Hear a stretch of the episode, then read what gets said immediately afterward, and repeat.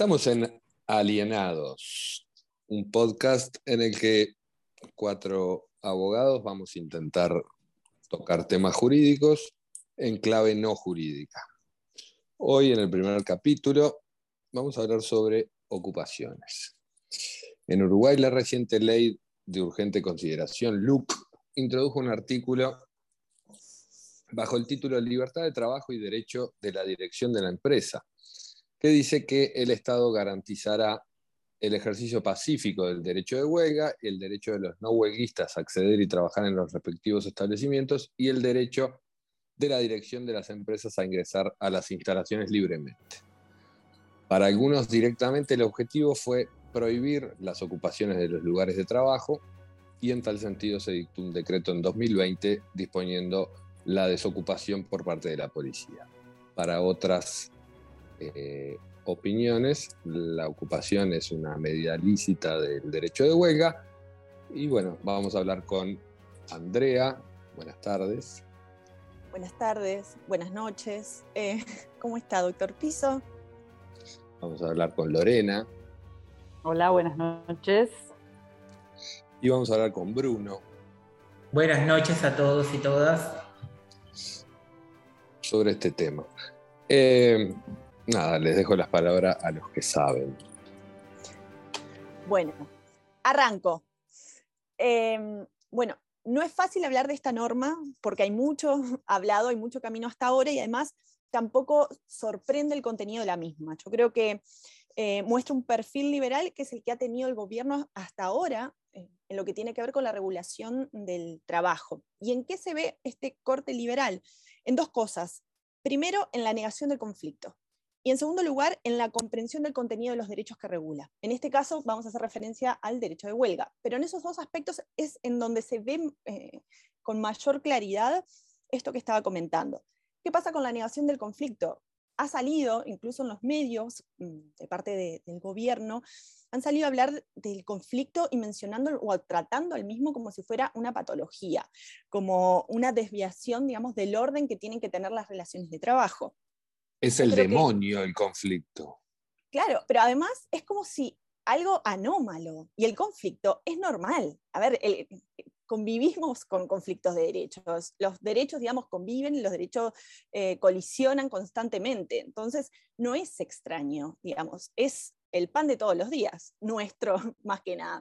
Entonces, llama la atención cuando se, se plantea al conflicto como una desviación del orden lógico que debe haber en las relaciones de trabajo. Eso en primer lugar. Ahora, yo creo que el tema del conflicto em, no es el tema en sí mismo, sino es cómo resolvemos ese conflicto. Eh, y eso me parece...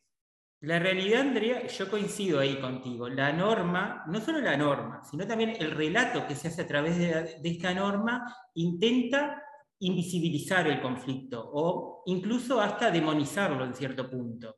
Y eso es algo muy real, porque el conflicto es permanente en estas relaciones humanas, que son las relaciones estas colectivas, porque aparte es natural porque los intereses siempre son contrapuestos. Entonces, incivilizarlo, cambiar, demonizarlo, es como quitar, manifestar un hecho que es irreal, que no va a suceder en, en la práctica, digamos, por decirlo de alguna forma. Y eso es algo que la norma eh, no lo adapta, no, no, no, no, no lo tiende como como involucrar, como aceptar. Después la norma en sí lo que hace es otra cosa que es muy común en el derecho, que es, digamos, ponderar, elegir entre qué derechos prefiere, cuáles le va a dar más importancia a uno sobre otro. Y básicamente lo que nos dice es que frente a eh, a un conflicto sindical ante el ejercicio del derecho de huelga, se tienen que respetar otros dos, que es el derecho a la propiedad del empleador y el derecho al trabajo de los no huelguistas. Y hace una elección directa. Aparte, de una cosa, ¿no, Bruno? Que en rigor, eh, eso ya estaba, el reconocimiento de esos derechos ya estaba en la Constitución, de los tres. No era necesario establecer en una norma que existen esos tres derechos y que en el marco de la relación de trabajo colisionan. Yo creo que les pido pista un, segundo ahí sobre eso. Eh, creo que hay este, eh, digamos, en, mi cabeza eh, transcurren como dos líneas de pensamiento sobre esto. Por un lado, esto de la demonización o de la concepción del conflicto como un mal a desterrar del mundo de las relaciones laborales, que bueno, para los actores de las relaciones laborales este, es, harto conocido que este, el conflicto de alguna manera mueve soluciones, habilita la negociación, etc. Es decir, es el motor de. Eh, me parece. Sí, el conflicto es natural, es muchas veces positivo también. Exacto, exacto. No solo positivo, la puerta en marcha de muchas conquistas o reivindicaciones también. Absolutamente. Todas, Pero, así como digo esto, creo, vinculado con lo que venías planteando, que en realidad, así como aparece una lectura un tanto infantil de pretender un mundo de relaciones laborales sin conflicto, en realidad creo que lo que hay es una preferencia por otro conflicto. ¿no? Este, no quiero el conflicto, el enfrentamiento con el empleador. Ese conflicto está mal visto. Sin embargo, el que se genera a partir de esto de, de alguna manera de habilitar o de tener que este, eh, enfrentar, en definitiva, porque lo que está pasando muchas veces es eso. Esto es decir, eh, cuando se nomina, bueno, el derecho de los no huelguistas este, está, ¿no? O, debería ser respetado por los trabajadores huelguistas, en realidad lo que se está es habilitando otra línea, ¿sí? Que, que, puede dar lugar a otro tipo de por ejemplo, entre trabajadores, ¿no? que ese conflicto lo que quiero decir es que en la norma no está mal visto. Es decir, no todo conflicto es concebido eh, como anómalo o como que debe ser desterrado. El conflicto trabajador-empleador, sí. Otros que eventualmente pueden este, derivar en otras soluciones, no tanto. Es que yo creo que la norma no apunta solo al tema del conflicto, que es lo que decía antes. Hay dos para mí, hay dos temas. Sí, está el tema del conflicto, pero después hay un tema de cuál es el contenido de los derechos que voy a regular y qué pasa con el contenido de esos derechos. Y para mí ahí viene el tema del daño. Yo creo que eso es, digamos, el corazón eh, de la norma, digamos.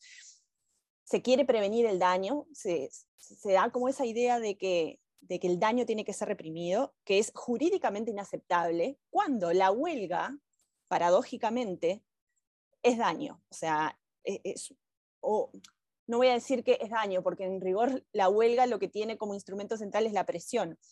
Y, y lo que digo es que el daño como presión, ¿por qué no? Es un instrumento muy valioso para el derecho de huelga. Y acá lo que se está haciendo con eso, bajo un, estandarte o la bandera de que eh, el daño hay que reprimirlo, el daño jurídicamente em, inaceptable, se está dejando a un derecho sin su contenido. Entonces me parece que más eh, el que el conflicto que sí, digamos que, que subyace a cualquier relación de trabajo, pero yo creo que también está el tema del daño, cómo resuelve este daño que, que no debe existir, que no es Yo también creo que, que la norma, aparte de todo esto que estamos hablando, la norma después hace una elección en el conflicto de derechos que, como decía Andrea, que se plantea en todo momento, en el mundo, en, la vida, digamos, en, en, cualquier relación que, que, estén derechos en juego, se plantea conflicto. La norma... Sí, perdón, Bruno, eh, eh,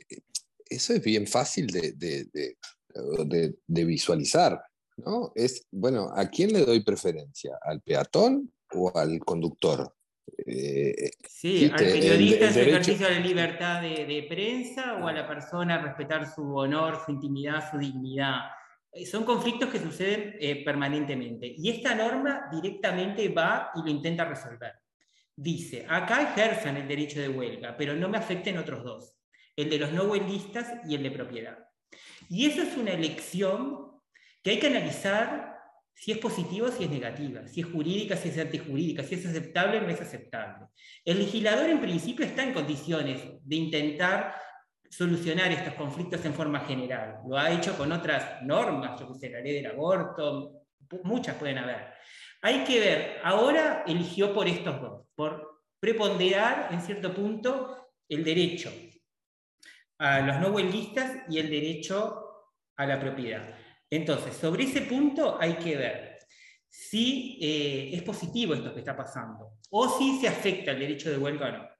La realidad es que estas limitantes que están ahora no existían antes.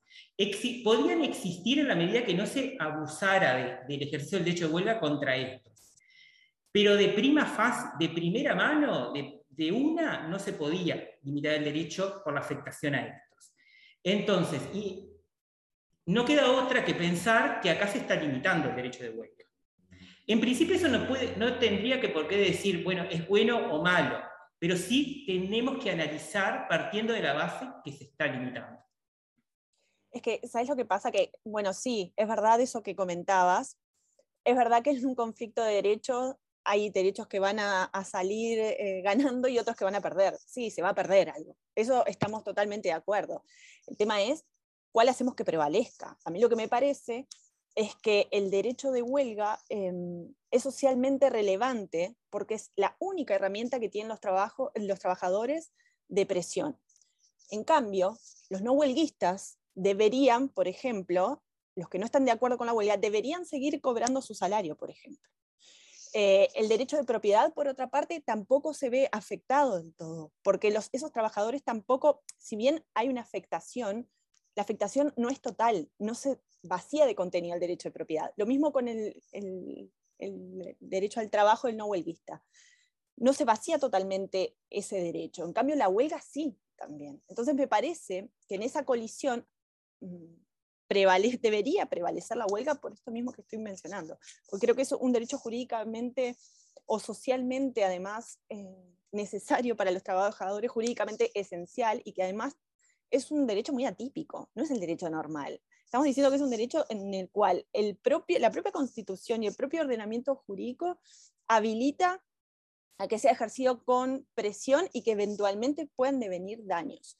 A esto hago una nota al pie. ¿Cualquier daño debe ser protegido? No. Bueno, ahí van a haber matices, pero también hay medios, digamos, dentro del sistema para proteger en caso de eh, de que ese daño sea injustificado o sea totalmente desproporcionado, mejor dicho. Entonces, me parece que, bueno, estoy totalmente de acuerdo, pero, pero que igual hay que, hay que, cuando vamos a pesar a ver este juego, cómo lo resolvemos, me parece que hay que ver cuál es la afectación, cuál es el derecho que sale más afectado de toda esta, de toda esta pelea, digamos. Yo en principio tengo una posición de que no creo que existan derechos más importantes que otros. No, no creo que el derecho de huelga sea más importante que el derecho a los no trabajadores, ni creo que el derecho de huelga sea más importante que el derecho a la propiedad, ni viceversa. Creo que los derechos están en un plano de igualdad. Después pueden armonizarse, pueden convivir, o se pueden confrontar, no pueden convivir y se tendrá que elegir uno sobre otro. ¿Qué pasa? En estas situaciones donde el conflicto es natural, sucede todo el tiempo, parecería más acorde resolver ese entramado de conflictos, digamos, en el caso concreto. Es decir, determinar si en los casos en concreto verdaderamente se está ejerciendo la huelga de una forma lícita, acorde, no abusiva, o verdaderamente se está ejerciendo la huelga de una forma eh, que no es abusiva, por más que afecte a otros derechos. Porque como bien dijo Andrea, la huelga siempre va a afectar derechos. No la podemos privar de esa característica, es natural. Es imposible una huelga que no daña. Entonces, sobre esa base, ¿está bien lo que hizo la ley de ya preferir sobre estos dos derechos? Desde mi perspectiva es una decisión que mm, no es adecuada, ni siquiera parecería justa, puede incluso dar a situaciones un poco absurdas. Por ejemplo, un solo no huelguista que quiera trabajar y desarme la huelga. O, trabaja, o empleadores que convenzan a uno o dos trabajadores de que se opongan a esta situación, digamos. Entonces, da para maniobras la ley porque simplemente por la simple afectación de esos derechos ya declara ilegítimo una huelga no era que antes se podía barrer con estos derechos con la huelga, no era que la huelga estaba por encima de esto, sino que se analizaba en el caso concreto si los afectaba o no le afectaba y en el caso concreto cuál tengo que ponderar. Ahora la ese análisis se priva. Un, un, paréntesis, la huelga, por ejemplo, en los servicios esenciales, ahí se limita la huelga. Claro. El Uruguay ya tiene concebido eso este, en, su, en su reglamentación de la huelga, ¿no? Pero bueno, este, si habrá habido polémica sobre cuando se consideró algún servicio esencial y habrá generado este, revuelo, por ejemplo, en el caso de la educación en el año 2015, ¿no? que tuvo que, en definitiva, hubo una marcha atrás. Este, pero sobre este asunto, lo que, decías de, la resolución por el caso concreto, es bien importante, no solo por resolverlo en el caso concreto, sino que esto se venía resolviendo. No había una andanada de daños y ocupaciones que estaban afectando y ocasionando este, ilegítimamente, ¿no? Parálisis de. No, en realidad el mecanismo de acudir a la justicia y concretamente a la justicia civil por la vía del amparo, este, permitía justamente este, esa valoración, ya sea cuando se cuestionaban los mecanismos, si había un piquete, si había una ocupación, qué definición, si integraba o no la definición de huelga, en el caso concreto, qué afectación podía haber al derecho de propiedad. Lo hacía un juez, ¿no? Y a mí me parece importante también eso del lugar del, tercero, este, que de alguna manera tiene todos los elementos. El derecho de los no huelguistas también estaba eh, sumamente considerado en, las sentencias que se dictaron. muchas sentencias fallaban protegiendo a los no huelguistas. Era el principal motivo por el que se declaraban las ocupaciones ilícitas. Pero igual ahí había un análisis de si ese ejercicio del derecho de huelga en el caso concreto afectó en forma desmedida al derecho de los no huelguistas y preponderaba el derecho de los no huelguistas en este caso la ley directamente te dice que, que no se va a hacer ese análisis. Yo creo... Eh, directamente declara ilegítima la huelga. Perdón, Bruno. Lo que quería decir este, es que en realidad, si bien intenta hacer eso, ¿no? Este, yo tengo siempre la sensación, pero bueno, es, una perspectiva un poco cínica que a veces tengo sobre las normas y esto de pretender resolver conflictos tan complejos sociales con este, un artículo, ¿no? Realmente creo que es una empresa que va a fracasar. Por ejemplo, si nosotros cuatro empezamos a razonar por el absurdo, ya lo planteó Bruno, ¿no? Este, un no huelguista puede este, dar vuelta a toda una situación, o yo puedo pensar que ese artículo, si lo leo, me habilita a ocupar si yo permito un corredor para que ingresen no huelguistas y los directivos de la empresa, a contrapelo quizás de la motivación de la norma, ¿no? Estos conflictos no se resuelven en un escritorio con una declaración escrita. Los conflictos sociales y los conflictos laborales no se resuelven por decreto, y cuando digo decreto me refiero al, diseño de un articulado, y creo que va a generar otra serie de problemas que igualmente van a finalizar en la justicia. Pero es este, que además la, la, norma. es un, la reglamentación deja eh, librado a la autoridad administrativa, al Ministerio de Trabajo, eh, con apoyo de la policía, etcétera, definir, bueno, acá sí se está vulnerando eh, el derecho de los trabajadores no huelguistas o acá sí se está vulnerando el, derecho de propiedad del empresario y entonces tenemos que actuar.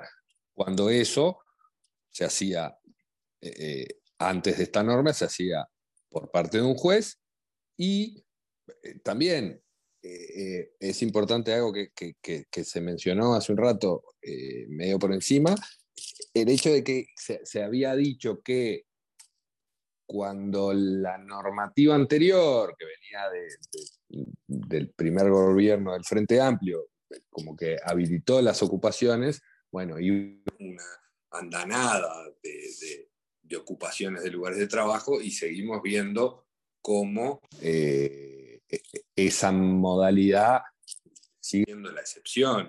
Porque sí, porque evidentemente eh, dentro de la forma de ejercicio de la huelga, sí es la más eh, intensa o la más violenta.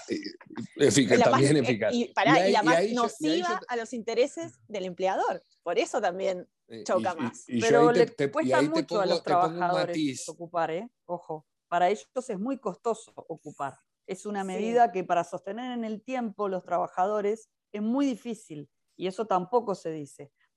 Y tampoco se, utiliza tanto por eso. Requiere asumir una responsabilidad o requería en el régimen del decreto anterior muy importante. Igual todos sabemos que, este artículo, digamos que si bien hay un discurso sobre que este artículo está hecho para las ocupaciones, en principio ni lo menciona, digamos, en las ocupaciones. Pero em, después hay que tener en cuenta también que las ocupaciones, como decía Lorena, no eran un problema en Uruguay. Entonces es un poco falaz hablar de que esto surgió por las Sí, pero ¿sabéis lo que pasa?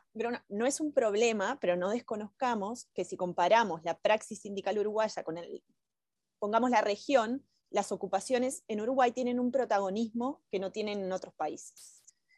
Y yo creo, pero acá siendo careta con este análisis sociológico, digamos, yo creo que al, no tener muchas normas y al tener la autonomía colectiva un rol muy importante, eh, para defensa incluso de, los derechos de los trabajadores, creo que la ocupación cumple un rol fundamental en la defensa de los derechos de los trabajadores. Es verdad, no hay tantas como parecería que nos... que, nos, venden, que nos dicen que hay que, estar todo el día lleno de ocupaciones. Que está lleno de ocupaciones, etcétera, pero, pero a ver, realmente, si uno compara o estudia los otros países, las ocupaciones no están. O sea, o son hay hay otro dato también, que es cómo queremos como sociedad democrática solucionar este tipo de conflictos. Esta norma, en, el anterior, cuando estábamos, descubriendo, estábamos describiendo, había un conflicto sindical, se podían afectar ciertos derechos, la huelga afecta derechos, se acudía a la justicia, se resolvía en términos, digamos, como una especie de eh, civilizados, por decirlo de una forma. Esta norma va al choque directo. O sea, invadís estos derechos y vas al choque directo. no hay acceso a la justicia, va la fuerza pública directo a, eliminarlo, ese conflicto. Que crea otro conflicto, ¿no? De, choque entre la fuerza pública y los trabajadores. Pero no se, se da un análisis, se da una solución del conflicto que termina siendo menos democrática, en definitiva. Bueno, no, yo quería solamente cerrar un avisito eh, con relación a lo que dijo Nicolás y a esto de eh, la reglamentación referida a la ocupación y a que queda, en definitiva, en cabeza del Ministerio de Trabajo, ¿no? definir o determinar este, esta actuación incluso con auxilio de la fuerza pública. Bueno, creo que ahí, eh, digamos, este, las relaciones laborales uruguayas y, la historia en realidad tenía una larga tradición en fortalecer la autonomía, como decía Andrea, pero también creo que se debilita, y no es el primer signo en ese sentido, quizás va en, otra orientación, el tema de la, en definitiva, de la neutralidad del Estado. ¿no? El rol del Estado en los conflictos me parece que estamos en presencia de, algunos debates que no favorecen y que entiendo que el Estado tiene que controlar por la legalidad, hacer cumplir el orden jurídico, sí, pero no desempatar este tipo de conflictos. Ese era mi aviso. Muchas gracias. Andrea, vos que estudiaste todos estos temas en, clave histórica, esta, esta modalidad, las ocupaciones, no es algo nuevo ni, es un invento uruguayo, o sí. No, no es como el Zoom, soy una novedad, no es un invento uruguayo, digamos. Eh, las ocupaciones, a ver, tienen en la historia, eh, han tenido un rol importante. Y para mencionar uno, para no irme a largo, porque podría, pero no lo voy a hacer, durante la Gran Depresión en Estados Unidos tuvo un rol súper importante y principalmente en el sector automotriz y hubo una ocupación muy relevante en la década del 30. Bueno, en la década del 30 fue muy característica esta forma de acción colectiva y una ocupación que fue muy relevante fue la que ocurrió en la ciudad de Flint. Em, en esa ciudad hubo una ocupación de miles de trabajadores que lograron finalmente con esa ocupación eh, que accediera el empleador a la negociación colectiva, etcétera. Pero lo novedoso de, esa ocupación, que además hay mucho escrito sobre, sobre esas ocupaciones que se dieron en la década del 30 y los logros y los cambios que motivó en el movimiento obrero estadounidense, se intervino en esa ocupación no solo los trabajadores, sino la gente de la ciudad, actores, etcétera, y hay mucho escrito, inclusive en los diarios, que Chaplin, por ejemplo, había donado su película a tiempos modernos para favorecer la entretención de esos trabajadores que estuvieron mucho tiempo eh, ocupando la empresa, quienes llevaban comida, etc. Entonces, las desocupaciones en rigor han sido claves en momentos históricos determinados para la lucha de los trabajadores. Entonces, no, obviamente no es un invento uruguayo, pero mm, a veces se lo trata como si fuera algo anómalo, muy extraño para el movimiento sindical, cuando uno cuando estudia eh, no solo el movimiento sindical uruguayo, más que el movimiento sindical, la acción colectiva, si uno ve eh, en otros países también las ocupaciones han tenido un rol muy relevante, pero esa ocupación en Flint, sí, hay muchísima información. Si uno googlea, aparece de todo tipo de, información de la historia de diarios, etcétera, que dan cuenta de, lo relevante que fue esa acción colectiva. Bueno, yo creo que llegamos a un nivel bastante alto de lo que pensamos de, esta norma, de, sus virtudes y sus defectos, y no le encontramos tantas virtudes, de verdad, vamos a decirnos ser sinceros, pero sí, eh, sí, bueno, es una norma que trae polémica.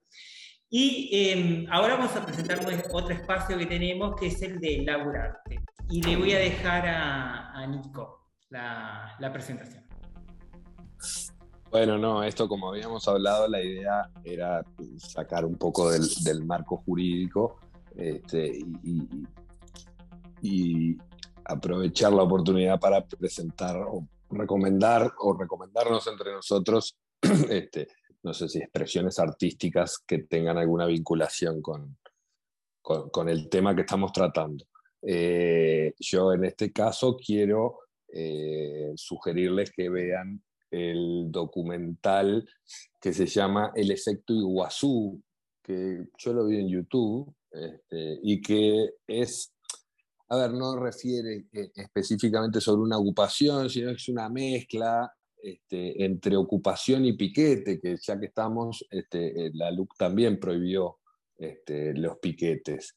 Eh, y bueno, este, este refiere, es un documental referido al campamento que establecieron los trabajadores de una tercerizada de Telefónica en España, que se llamó el Campamento de la Esperanza, que estuvieron varios meses acampando este, en la Gran Vía de Madrid, creo.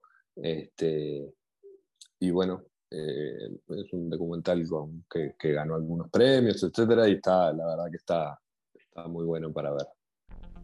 Lo veremos. Yo traje para compartir un libro que no tiene que ver con ocupaciones, pero sí tiene que ver con muchas de las cosas que conversamos antes, que es el libro Mano de obra de Diamela Altit, que es una, escritora, una escritora perdón, chilena. ¿Y por qué lo traje? Porque me parece súper interesante. Em, me parece que, bueno, como dice su nombre, trata sobre eh, el trabajo, se sitúa en un supermercado con personajes típicos que encontramos, con trabajadores típicos del supermercado, y a mí lo que me parece interesante y por qué lo traje es que em, expone cuáles son los dispositivos desde los cuales se somete a los trabajadores. Entonces se pregunta por el espacio. Eh, entonces me parece que para en este momento preguntarnos por el espacio de trabajo y, verlo como un espacio que no es neutro, en donde se ejerce el poder por parte del empleador, donde hay una suerte de sujeción por parte de los trabajadores, me parece importante, porque además las ocupaciones transfiguran ese espacio que no es neutro.